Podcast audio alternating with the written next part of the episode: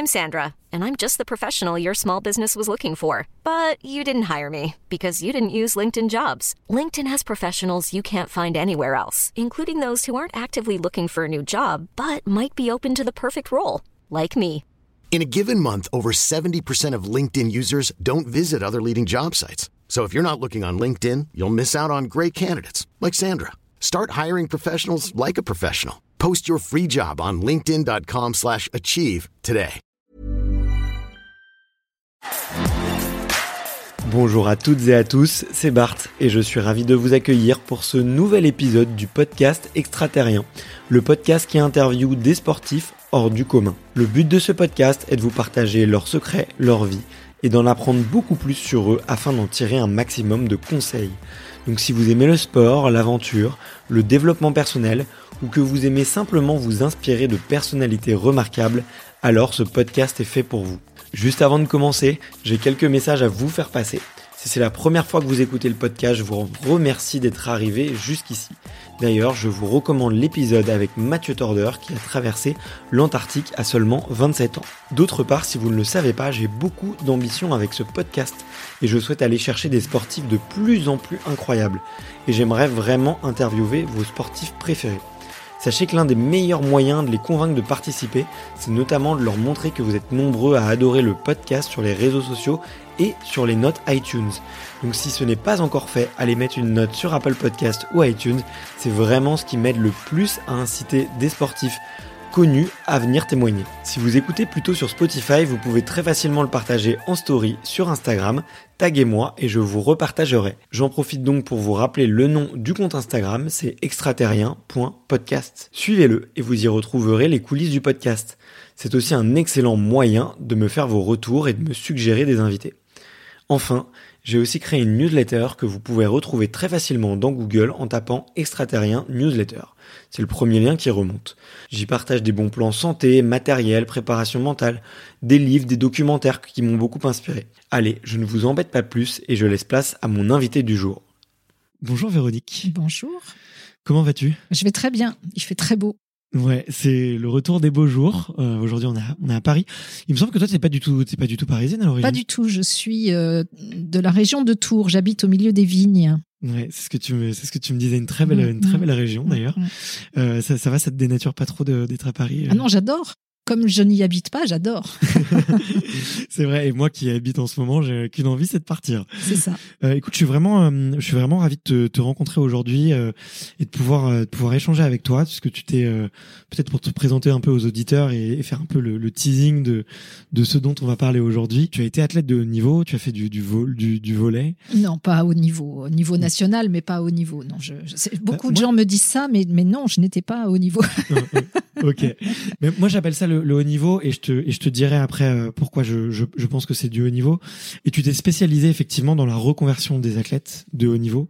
Euh, et tu as euh, sorti un livre, alors je crois qu'il est paru en 2016, C'est ça. et puis une série et un film qui ont porté le même nom, qui viennent d'être publiés, il me semble, en début d'année dernière, c'est ça En fin d'année dernière. fin d'année dernière, Ouais, ouais, fin 2021, Ouais, ouais.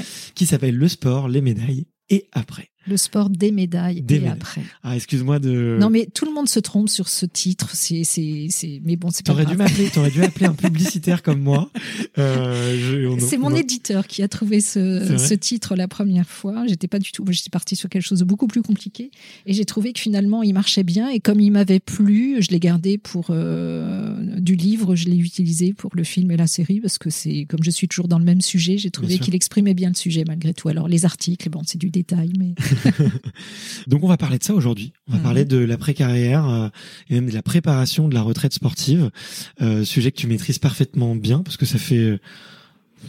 On va ça pas fait, compter 20, les années. ouais, ça fait 20 ans, on peut dire, ça fait années. 20 ans. ouais, que tu travailles avec des sportifs de haut Ouais. niveau pour les accompagner. que je ne fais plus que ça, ouais. D'accord. Et en plus, euh, bah, je, je te cache pas, en plus, euh, j'ai un petit intérêt personnel parce qu'effectivement, en ce moment, euh, je m'intéresse énormément à la préparation mentale, à la gestion des réseaux sociaux des athlètes, à leur stratégie de communication. Quelques athlètes m'appellent en me disant, tiens, tu pourrais pas m'aider un peu sur un discours, sur une conférence que j'ai à préparer? Je leur dis, bah oui, parler, c'est c'est mon métier, plus écrire d'ailleurs que parler. Donc je suis vraiment ravi parce que je pense qu'en plus, euh, on a tous les deux, en tout cas, intégré dans notre mission. euh, qu'on accompagnait le, le, sport de haut niveau et le sport en général, je pense, par la porte du haut niveau en tout cas. Moi, c'est plutôt de mettre en valeur et de faire raconter des histoires et peut-être faire découvrir certains talents auprès du, du grand public. Toi, c'est vraiment de les aider concrètement à comment se renouveler. Mais avant ça, il y a une première question que je pose à tout le monde. Tu vas nous raconter tout ça.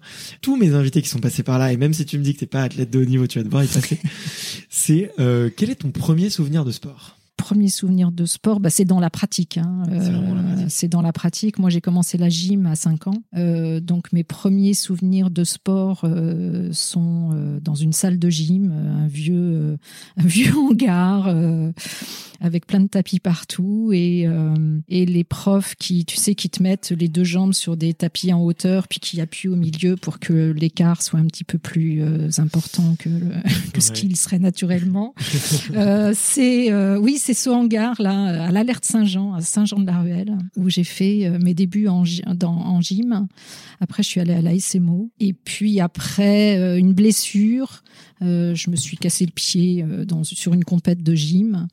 Euh, j'étais dans un groupe, on s'entraînait 10 heures par semaine, donc c'était déjà intensif. Hein. J'ai fait ça de 5 à 12 ans. Et donc quand tu, te, quand tu te blesses, tu perds vite le fil. Et puis j'étais trop grande dans mon groupe de gym. ne ris pas, je te vois.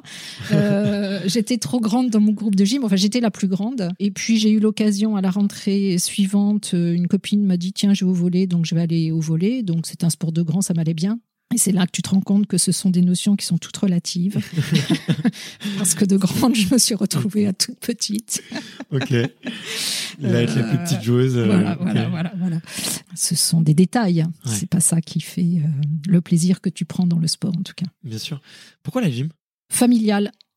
C'est une culture familiale. Mon père était gymnaste, euh, mon, un de mes frères était gymnaste, euh, et donc c'était naturel. De... C'est un sport de base en plus, donc euh, c'était assez sensé de commencer la pratique sportive avec la gym. Bien sûr. je trouvais ça assez. Voilà, parce qu'une fois que tu as fait ça, tu as quand même de bonnes bases normalement pour, pour appréhender n'importe quelle autre discipline. Ouais, c'est vrai, c'est vrai. Je suis, je suis tout à fait d'accord. C'est au poids, poids de corps. Mm t'apprends à la gestion de ton corps dans l'espace, t'apprends euh, l'équilibre, euh, ton corps. Enfin voilà, tu. Non non, c'est un excellent sport de base. T'apprends à courir, t'apprends à sauter, t'apprends à, à tomber. À euh. tomber Ouais, je suis d'accord. Et vu qu'on parlait de, de méta-compétences un peu avant, tu vois, quelles sont toi les méta-compétences que tu en as retenues ces cinq premières années de, enfin, de ces, ces années de gym de 5 à 12 ans? le, Beaucoup de rigueur, euh, beaucoup d'exigence, le souci du détail. Je, je, je l'ai hum, reconnu euh, quand j'ai commencé à jouer au golf il y a quelques années, où euh, le, le, moniteur disait bah, tu tends les bras. Euh, ok, et donc moi, quand j'ai tendu les bras, j'ai tendu les bras à fond. Ils étaient verrouillés. C'est-à-dire que quand tu tends les bras en gym, c'est verrouillé. Et en fait, il fallait pas tendre les bras, il fallait garder de la souplesse. Et donc, c'est cette idée que le geste doit être parfait. C'est-à-dire une, une, pointe de pied, elle est tendue, euh, elle n'est pas à moitié flex. Euh, donc c'est euh, c'est vraiment le, le, le, souci du détail et de la perfection dans les détails, la résistance à la douleur. Faut pas lâcher, faut pas, faut avoir mal, ça fait partie du job ça n'est pas sans conséquences négatives non plus, hein, euh, parce que ça développe une capacité à accepter la souffrance qui est des fois un peu pas raisonnable euh, et à dépasser ses limites qui n'est pas raisonnable. Et ça, c'est assez spécifique à la gym en ouais, plus. Ouais. Malheureusement, tu es obligé culturellement, de es obligé de repousser l'étirement encore plus loin. Et puis il y a une culture effectivement très soviétique, très américaine aussi. Euh, très sport à la dure, quoi. Oui. Euh, donc, euh, oui, oui, tout à fait. On est dans cette culture-là. Ouais. On est dans cette culture-là, mais après, c'est le bonheur de faire faire ce qu'on veut à son corps, quoi. C'est très agréable. Ouais. Après, tu te sens euh, effectivement un peu magique, quoi. Oui, c'est ça. Si tu veux marcher sur une main, tu marches sur une main. Enfin bon, j'exagère un peu, mais c'est l'idée de tu dépasses les limites naturelles de ton corps. Ouais. C'est vrai. Et ça se voit vraiment, je trouve. Moi, j'adore euh, voir la, la, la, gym au, au JO parce que tu, on se rend compte à quel point euh, ce, ce sont des, des, des hommes et des femmes qui sont euh, très très très musclés, déjà extrêmement puissants, mais en même temps, leur corps c'est presque de la pâte à modeler, quoi. C'est ça. moi, j'en garde à la fois une vraie colonne vertébrale, mmh. très ferme, très tonique, et en même temps beaucoup de souplesse. Et ça me définit toujours, je crois, ça. Je sais ce que je veux, je sais où, je veux aller, mais après je m'adapte très facilement. Bon bah c'est c'est très bien et puis effectivement c'est des méta-compétences que je voyais pas, tu vois, la résistance à la douleur, le, geste parfait, euh, c'est très propre aussi au sport. J'imagine d'autres, mais mm. euh, hyper intéressant, hyper intéressant.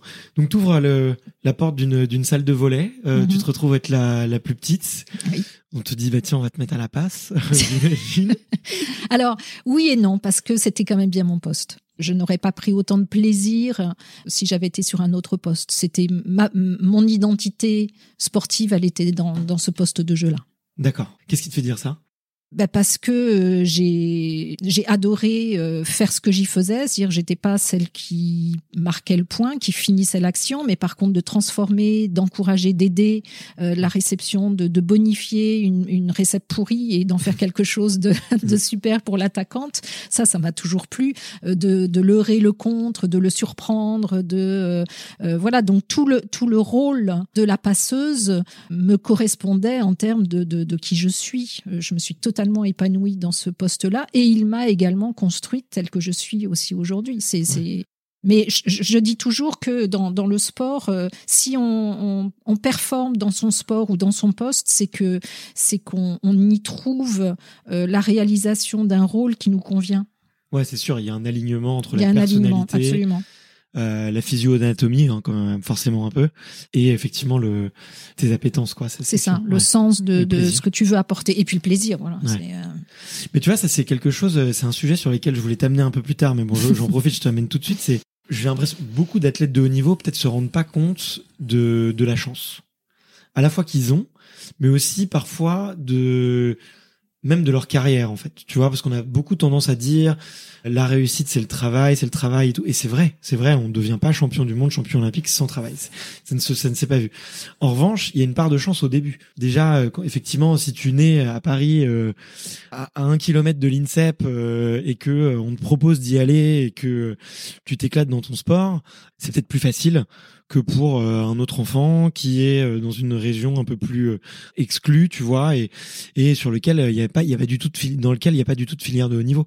Donc il y a quand même, tu vois, une, une grosse grosse part de, de chance et d'alignement, si tu veux. J'ai l'impression qu'il faut oui, et c'est vrai qu'il y a des territoires où, en dehors du foot ou en dehors du rugby, euh, il n'y a, rien d'autre. Donc, euh, tu vas faire du rugby. Alors après, il y a des sports qui permettent à, tous les profils de s'épanouir. Donc, c'est ça qui est sympa aussi. C'est pour ça que peut-être le rugby réussit aussi bien dans certains, sur tous ces territoires historiques, c'est qu'ils accueillent euh, tous les profils. C'est un sport qui accueille tous les profils.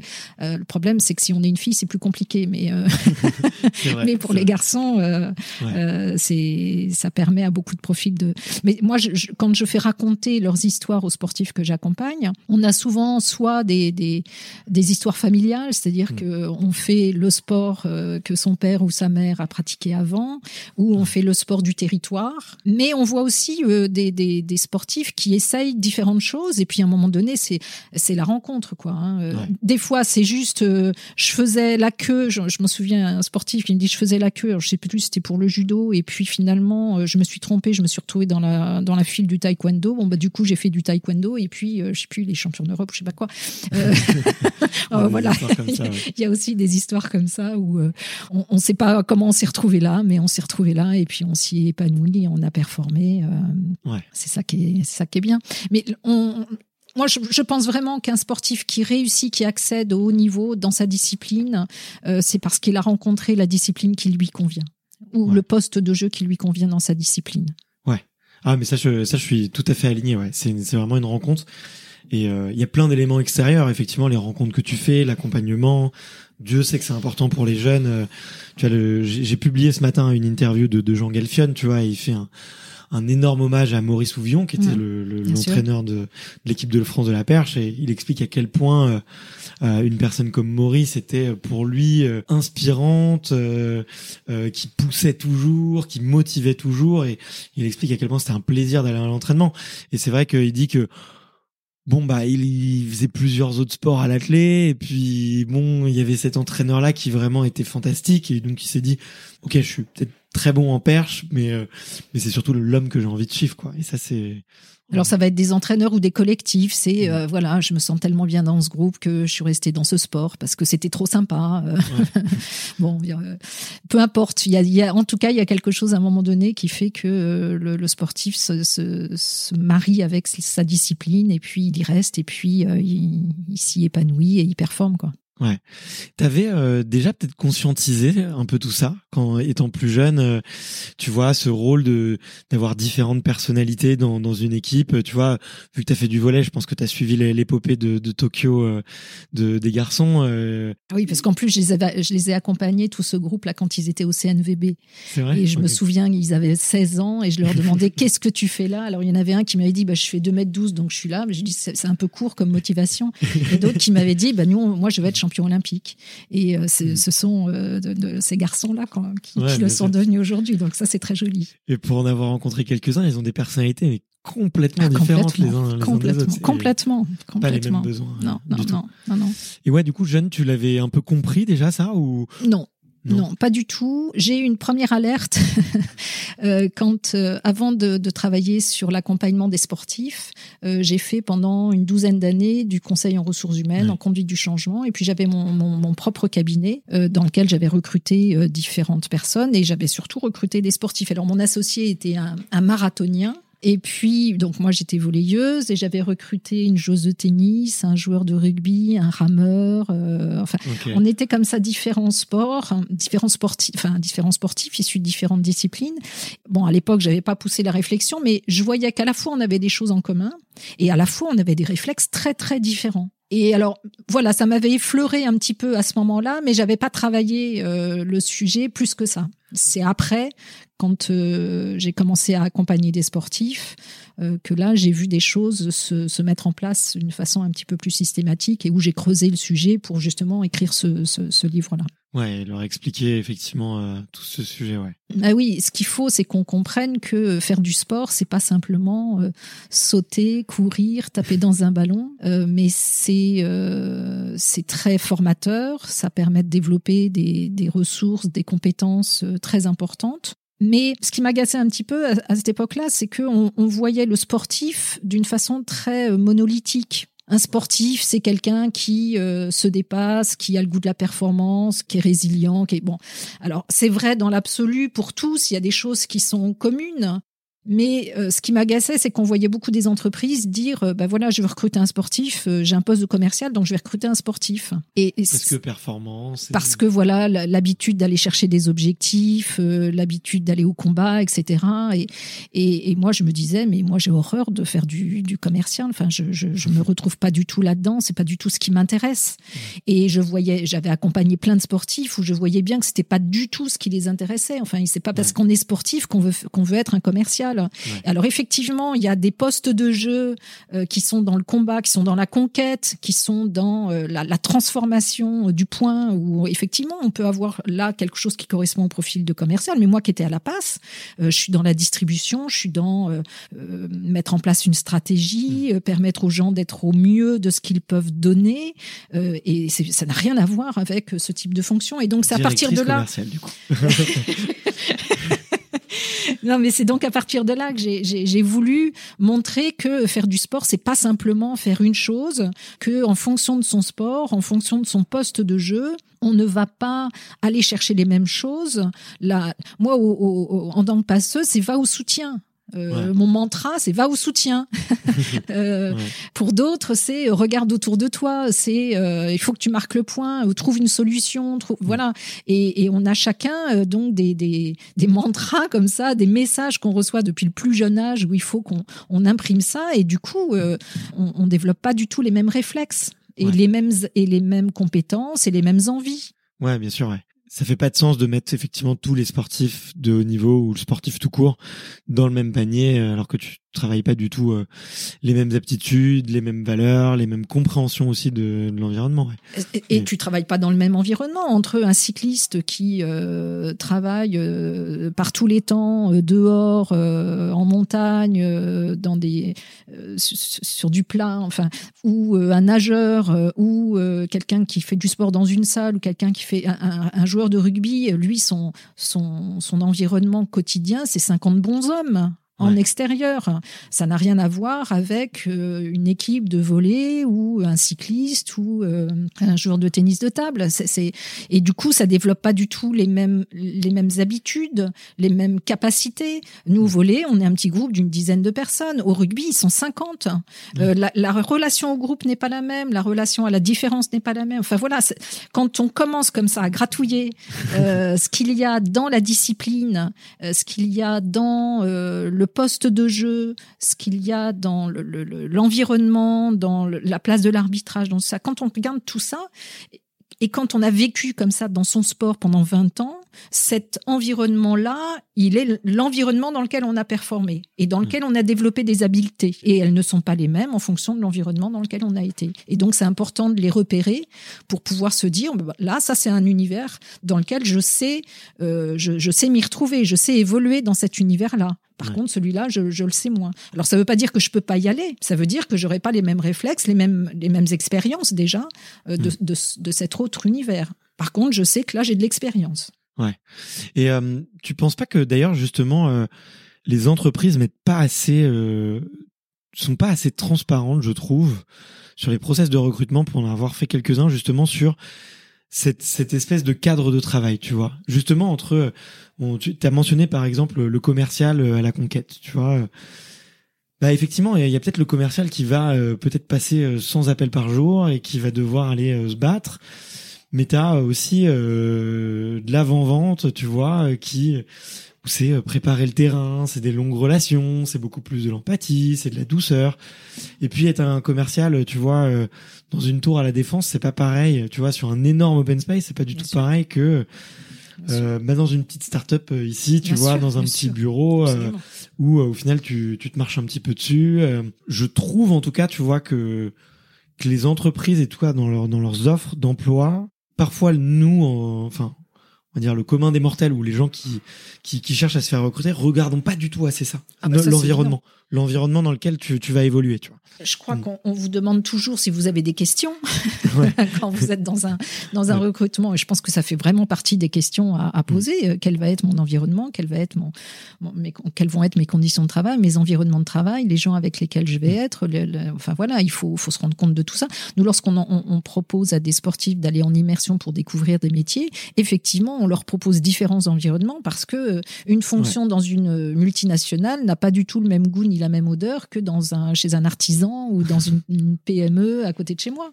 Euh, donc, il faut aussi qu'ils se rendent compte que euh, un métier, dans l'absolu, ça veut rien dire. D'une entreprise à une autre, il va prendre euh, des contenus très différents. mais ça, ça fait partie des choses effectivement qu'il faut identifier avant de se, avant de se lancer. Hein. Ouais, puis expliquer, j'imagine aussi à des athlètes que oui, oui. C'est, oui, oui. Pas une.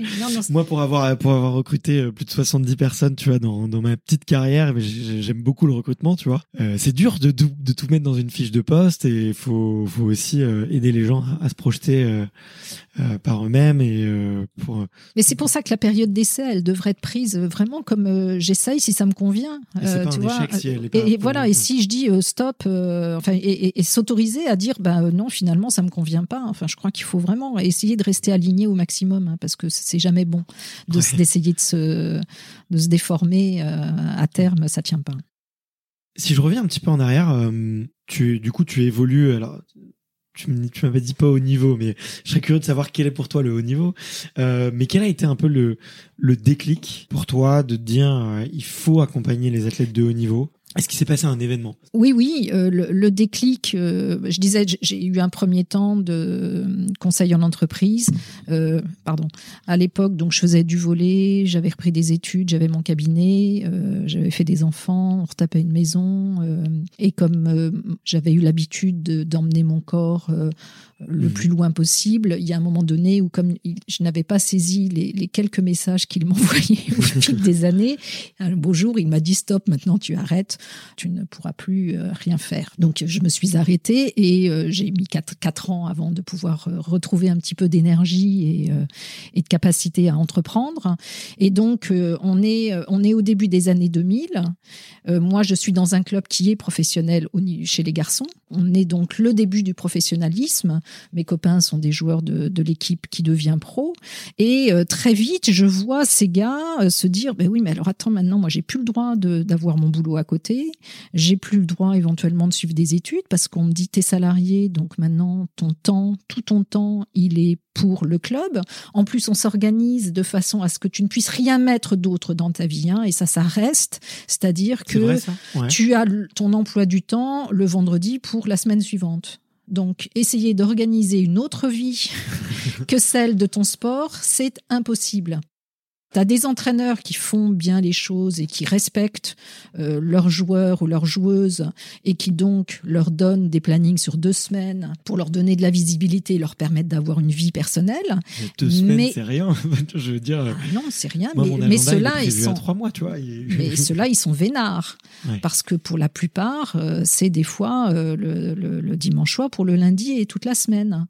Donc qu'est-ce que tu veux mettre d'autre Ça ne devrait pas être autorisé, c'est du mauvais absolument, management. Absolument, mauvais management. Mais ça fait partie de, euh, ça fait partie de cette culture euh, où euh, on décide que le, le, le, joueur ou la joueuse sont là pour faire leur boulot, qui est de s'entraîner quand on décide qu'ils doivent s'entraîner, d'aller chez le partenaire quand on décide qu'ils doivent aller chez le partenaire, qui est d'aller et ils, maîtrisent absolument pas leur emploi du temps, tous les sportifs. Donc mettre autre chose que du sport dans leur vie, c'est impossible. C'est impossible. Et donc à partir de là, euh, ben oui, au début des années 2000, quand moi je vois toutes ces choses-là qui sont en train de se poser là, je me dis waouh, on va avoir un problème. C'est-à-dire que c'était l'époque où les, les, filières de haut niveau se structuraient, etc. Et donc on a les gamins, ils rentrent dans une filière de haut niveau à 12-13 ans. Ils font euh, leur parcours en Crêpes, en Pôle France. Euh, ils sortent, ils sont euh, en centre de formation, sportifs professionnels de haut niveau. Ils en sortent, ils ont maintenant de plus en plus tard, hein, 30, 35, 40 ans des fois. Et on leur dit, eh bon, alors maintenant, qu'est-ce que tu veux faire? Mais comment veux-tu que je te réponde à ce que je veux faire? Je ne sais pas, je dis. Alors tu leur demandes, tu veux faire quoi? Tu veux aller dans les nouvelles technologies, dans l'environnement? Qu'est-ce qui t'intéresse? Mais j'en sais rien ce qui m'intéresse. Moi, pendant 20 ans, 30 ans, j'ai été dans un gymnase avec autour de moi un entraîneur, un préparateur physique, un préparateur mental, des coéquipiers, des coéquipières. Euh, je, je, n'ai été et, et quand j'ai trois jours de vacances, je suis super content. Et dans ces moments-là, ben, je vais pas prendre le temps de discuter avec mon père, ma mère, mon frère, ma sœur de ce qu'ils font dans la vie, de ce qui les intéresse, de euh, c'est quoi la, la, vraie vie. Donc, ils sont dans un tel tunnel que, ben, forcément, au moment où ils en sortent, c'est quand même un peu compliqué. Euh, et donc ça, moi, je le sens euh, dès le début du professionnalisme. Je, je vois qu'on va avoir euh, des difficultés, enfin que ces que ces personnes-là, d'une certaine façon, à vouloir tout donner à leur discipline, parce qu'ils sont contents, ils adorent leur sport. Hein, donc pour eux, c'est aussi une opportunité de devenir professionnels. Hein, ils sont pas des victimes. Ils adorent ça, ils gagnent de l'argent avec ça. C'est c'est génial, ils sont super contents. Sauf que ils se mettent en danger pour l'après. Et le jour où ils en prennent conscience, là, c'est un petit peu compliqué parce que souvent, ils n'ont pas forcément une oreille très attentive en face d'eux qui va leur dire bah oui, mon petit chéri, on va, on va regarder ce que tu pourrais faire à côté pour préparer ton après. Ce genre de réaction est assez rare. Hein. Ouais, effectivement. ok, donc je, ouais, je comprends mieux. Effectivement, euh, toi, tu vois un peu ces mouvements de tendance qui arrivent et c'est à ce moment-là que tu dis qu'il faut que tu interviennes et, et que tu peux apporter. Bah, c'est-à-dire que moi, je viens avec mon expérience du sport, je viens avec ma connaissance du monde de l'entreprise et avec ma maîtrise de certaines euh, démarche de ressources humaines. Bien sûr. Donc moi, j'ai déjà accompagné des, des, des, des, salariés dans des changements de poste, dans mmh. des réflexions sur leurs compétences, dans des bilans de carrière. Dans... Donc moi, je connais le fonctionnement de l'entreprise. Donc je suis un petit peu dans une intersection où j'ai des outils à proposer aux sportifs pour essayer de les aider à ce que l'après euh, se passe bien. D'accord, ouais, euh, je comprends bien. J'ai dit que je ferais un peu l'avocat du diable. Je t'ai dit euh, bon, euh, et euh, la, la, raison étant pour expliquer un peu aux auditeurs, c'est que effectivement j'ai regardé du coup ta série de le sport, les médailles et après que j'ai que j'ai adoré, que je vous recommande de trouver. D'ailleurs, on peut la trouver. On l'a pas dit, mais c'est trouvable sur ces sports en France, c'est ça? Sport en France, oui. Euh, donc euh, voilà, vous, vous tapez le nom et vous, vous verrez les épisodes, c'est c'est très intéressant. Mais j'ai un- j'ai j'ai invité un copain un peu grognon à venir regarder avec moi. Et il me dit, euh, attends, mais un athlète de haut niveau, ça s'entraîne trois heures, ça va une heure chez le kiné, allez, une heure pour manger, une heure pour faire un petit post sur les réseaux sociaux. Ne me dites pas que euh, il n'y a pas du temps pour euh, s'intéresser à d'autres choses, pour développer d'autres compétences. Et si tu veux, son point, c'était un peu de dire qu'il y avait beaucoup d'égocentrisme dans le sport, tu vois. Et effectivement, je pense que à la fois c'est poussé peut-être un peu par les clubs. Concentrez-vous sur le sport, concentrez-vous sur votre performance, et que bah forcément tu te concentres aussi sur ta carrière à l'instant présent, quoi. Et tu te dis effectivement, il faut que je maximise. Mais du coup, ça m'a interpellé quand tu m'as dit, euh, on les pousse qu'à faire du sport. C'est c'est ça dans, en tout cas dans les sports collectifs, c'est c'est le cas? Ah bah dans les sports collectifs, c'est le cas. Dans les sports individuels, euh, c'est aussi euh, le cas. T'as certains. Comment comment l'agenda il est rempli euh, Du coup, c'est euh, Ah mais c'est pas trois heures par jour qui s'entraînent. Ça c'est ça c'est trois heures le matin, trois heures l'après-midi. Une journée, euh, une journée d'entraînement d'un sportif, c'est euh, c'est six sept heures par jour maintenant, dans quasiment toutes les disciplines. Alors dans certains cas, tu vas avoir une demi-journée de, de dispo, mais entre euh, la prépa physique, entre l'analyse vidéo, entre euh, les, les skills, euh, entre le, le travail collectif, entre euh, la récup, entre les soins, entre euh, mental, enfin.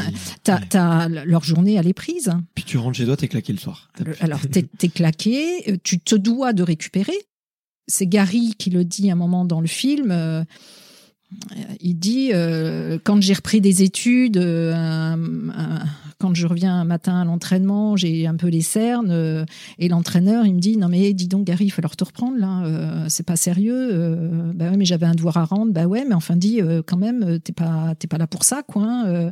Et donc c'est pas facile de de, de faire et, et d'assumer de faire autre chose quand on est dans un en- encore plus dans le sport collectif, hein, mais mais même quand tu es dans une relation euh, personnelle avec un entraîneur, Ouais. un athlète avec son entraîneur, c'est pareil. Hein, il a pas beaucoup de marge de manœuvre parce que sa réussite c'est celle de l'entraîneur aussi. Enfin, euh, et, et aujourd'hui le sport est devenu tellement précis. Aujourd'hui, un, un sportif, euh, il a en permanence sur le dos euh, l'entraîneur du bras droit, l'entraîneur du bras gauche, euh, le cardio, euh, non mais euh, le, le préparateur mental. Enfin, il a toujours en permanence 12 mecs sur le dos qui lui disent fais ci, fais ça, fais ça. Et chacun avec son, son, son, son expertise qui fait un petit coup de vis ici, un petit coup de, de réglage ici. Et chacun a son bout du bonhomme Ouais. qui doit performer et le mec il est il est là et il doit être parfait dans tout ce qu'il fait. Il n'a pas le droit de s'échapper. Il devient euh, un moteur de Formule 1 qui est réglé par 12 techniciens qui chacun sont évalués en fonction de la performance euh, du pneu, de, euh, du cardio, etc. Et le, le- sportif, là, il est dans un univers où, il- franchement, il a plus d'air. hein. Il a vraiment plus d'air et, euh, et certains en étouffent. Hein. Euh, T'en as beaucoup qui, euh, qui saturent, qui, euh, qui vont pas bien parce que euh, il manque d'air. C'est vraiment ça hein, le, le propos. Alors, pour revenir à ta question de comment, combien de temps ils s'entraînent, oui, dans certains cas, ils ont du temps. Et il y a certaines périodes dans une année où ils ont du temps. Puis tous les sports sont pas. Et tous les sports sont pas identiques. Il s'agit pas de non plus euh, d'en faire trop. Euh, ils ont du temps, mais quand tu ne sais pas quand tu vas avoir du temps, parce que ton emploi du temps tu le maîtrises pas, quand tu sais pas quand tu vas avoir du temps, si le temps que tu as prévu va réellement être disponible, parce qu'à tout moment on va te décaler un entraînement, tu vas être blessé, tu vas avoir des soins, donc t'as rien de stable, t'as rien de définitif. Donc quand tu dois, euh, si tu dois aller l'après-midi en cours, c'est très difficile au final d'être sûr de pouvoir aller tous les après-midi en cours, sans, sans Mm. compter que euh, souvent on te permettra pas d'aller tous les Ouais. après-midi en cours. Mais donc oui, ils ont du temps, mais euh, c'est du temps. euh, il est tellement volatile dans sa consistance, enfin dans, dans, dans sa régularité, que c'est difficile de caler des choses pour faire autre chose. Ouais. Tu vois ce que je veux dire? Ouais, bien sûr. Donc Puis on leur dit récup, quoi. et puis on leur dit récup, et puis et puis bah, des fois ils ont une famille à s'occuper et ça fait partie de leur équilibre aussi et on peut pas on peut pas les blâmer pour ça, c'est la moindre des choses. Enfin tout le monde a une vie euh, perso, hein. Euh, eux ils ont enfin ils, ils y ont droit aussi. Donc oui, ils ont du temps et il y en a plein qui font d'autres choses à côté et il y en a plein qui font des études à côté. Il faut pas non plus. euh, Il y en Bien a sûr. qui s'organisent. euh, c'est pas simple, mais il y en a qui y arrivent. Mais après, euh, faire autre chose à côté et notamment entreprendre des études, il faut encore une fois se remettre en en, situation. le sportif qui arrive au bac, quand il y arrive, mais enfin la plupart y arrivent quand même, s'il doit raisonner à une, une orientation d'études post-bac, comme la plupart des autres jeunes, on va lui dire, bah voilà, t'es bon mm. en maths, tu vas faire plutôt servir telle filière, t'es bon en langue, tu vas plutôt faire ça, bon ok, mais euh, bon, c'est pas forcément hyper euh, motivant quoi. Hein. Alors souvent on va leur dire, écoute, nous au niveau du club, on a un accord avec STAPS, donc ça serait bien que tu ailles faire STAPS parce que ça va te demander deux heures par semaine, donc là on va être tranquille. Euh, on a aussi euh, des inscriptions un peu euh, pour la forme, hein, parce que le centre de formation, il a besoin que le jeune il soit inscrit dans un centre de formation, donc on va dire bah voilà, on t'inscrit, là on a un partenariat avec cette école, donc tu vas faire ça. Mais au final, où est-ce que on a vérifié que ça plaisait aux sportifs d'aller faire ce type d'études? Et donc si ça lui plaît, banco, c'est génial. Dans ton dans la série, c'est justement de voir qu'il y a beaucoup d'athlètes de haut niveau à qui on disait c'est des orientations fais ça, signe ce papier. On va dire que tu es étudiant, mais en fait, euh, tu, fais rien. Et puis comme ça, ça valide un peu toutes les cases. On dit que tu as fait un double, un double cursus alors que tu as passé trois jours à l'université. Il y a beaucoup d'hypocrisie. Il y a beaucoup d'hypocrisie et euh, bah, le sportif, c'est difficile de, pour lui de dire bah non, je me suis trompé d'orientation, je veux changer d'orientation parce que bah, ça va être la, toute la conciliation entre le sport et les études en France, c'est quand même pas simple. Il y a des écoles qui s'y mettent, il y a de plus en plus de programmes à distance, donc il y a des solutions. Je veux pas dire que tout est pourri, hein. Euh, il y a des mmh. solutions qui se mettent en place, mais il y a aussi, moi j'ai énormément de jeunes qui ont essayé d'aller à l'université, s'ils tombent avec la personne qui a en charge les sportifs de haut niveau, qui est à leur écoute et qui veut vraiment qu'ils réussissent leur double projet, ça va être formidable parce qu'il va négocier avec les enseignants euh, les aménagements euh, horaires, euh, les dispenses de cours, il va leur permettre de récupérer les cours, ils vont pouvoir déplacer les examens. Donc, dans certains cas, ça se passe super bien et c'est génial. Et là, le, le, jeune, il peut avancer dans ses études. Mais on a aussi un certain nombre de cas, pour ne pas dire un grand nombre de cas, où c'est pas le cas, où il y a rien qui est fait et où tu as des profs qui te disent moi je veux pas le savoir, tu dois être là en cours. Ah oui, mais je suis au championnat du monde là-haut, euh, et, mais je, je, je, veux pas le savoir. Tu dois être en cours, moi sinon je te marque absent et donc tu auras zéro. Et, et ça c'est tellement fréquent que moi j'en ai eu beaucoup des sportifs qui ont essayé la fac, qui ont essayé un an, deux ans. Au bout d'un moment, ils disent bon bah, écoute laisse tomber, ou bien j'arrête mes études, ou bien j'arrête le sport, mais euh, c'est beaucoup trop compliqué. Ça te demande une énergie là qui est, déraisonnable. Enfin, tu peux pas, tu peux pas. Et donc, comme ils veulent aller au bout de leur projet euh, sportif, bon bah ils, laissent tomber les études. C'est pas simple. Et mm. puis en plus, t'as pas forcément beaucoup de bienveillance.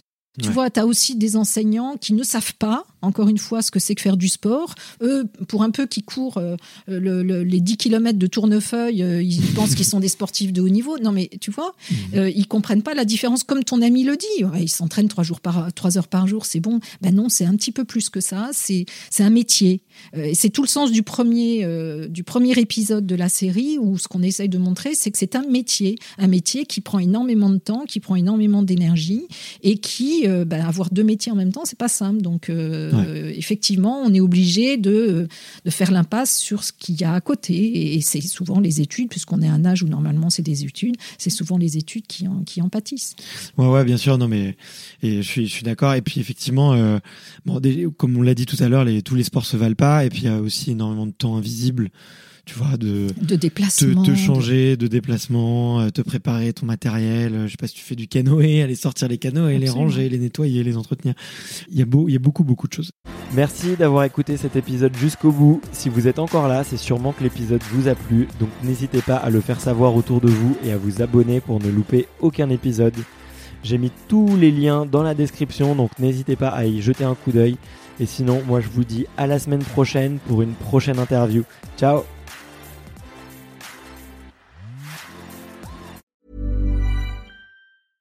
when it comes to your finances, you think you've done it all. You've saved, you've researched, and you've invested all that you can. Now it's time to take those investments to the next level by using the brand behind every great investor, Yahoo Finance. As America's number one finance destination, Yahoo Finance has everything you need, whether you're a seasoned trader or just dipping your toes into the market. Join the millions of investors who trust Yahoo Finance to guide them on their financial journey. For comprehensive financial news and analysis, visit yahoofinance.com the number one financial destination, yahoofinance.com.